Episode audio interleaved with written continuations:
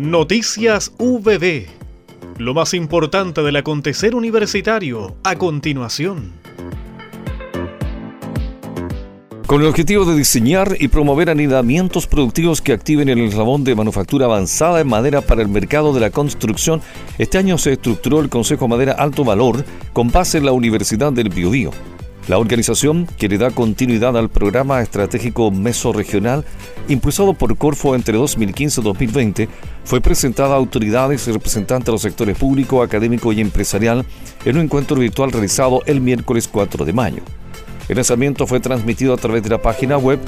maderaaltovalor.cl y contempló una mesa redonda con un grupo de panelistas que expusieron sobre la historia, desarrollo, obras icónicas y otros aspectos relevantes del PEN Madera, así como los objetivos, gobernanza y programa del nuevo Consejo.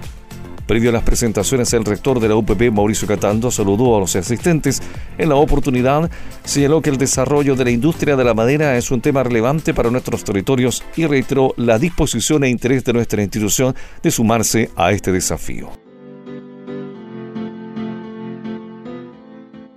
Presenta un programa de mentoría que beneficia a 57 emprendedores y empresarios de la región del Biobío. La presentación oficial e inducción del programa de mentoría realizó la Facultad de Ciencias Empresariales de la Universidad del Biobío en el marco del proyecto FIC 2020, Fortalecimiento del Ecosistema Empresarial Regional, que es financiado por el Gobierno Regional del Biobío. La actividad contó con la bienvenida del decano de la facultad y director del proyecto, doctor Benito Mañer Mosilla,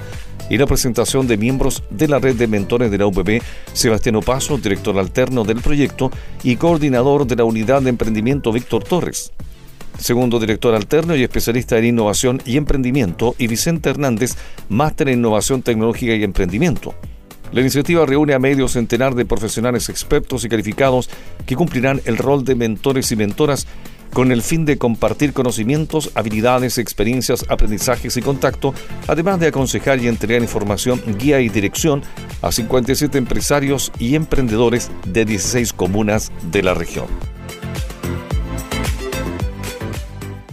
Estudiantes de enfermería UPP valoran la simulación virtual como proceso de enseñanza y aprendizaje. Los resultados de la investigación dirigida por la académica Magíster Ángela Astudillo Anaya, junto a las estudiantes Daniela Madrid Vázquez, Catarina Ose Valenzuela, Robina Rodríguez Zapata y Daniela Sandoval,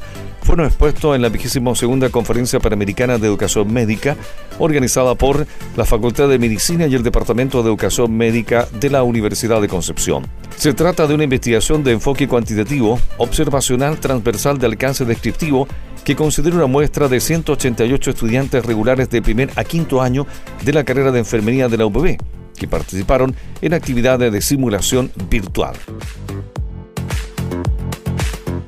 Hemos presentado Noticias VB